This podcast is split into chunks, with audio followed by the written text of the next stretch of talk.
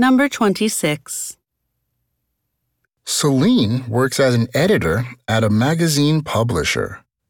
She lives very far from her company. Her daily commute takes almost two hours, and riding on a crowded train is extremely stressful for her. Recently, her company has started allowing employees to do remote work.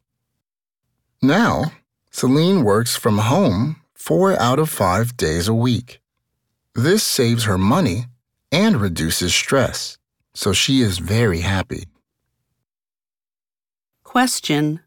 What made Celine happy?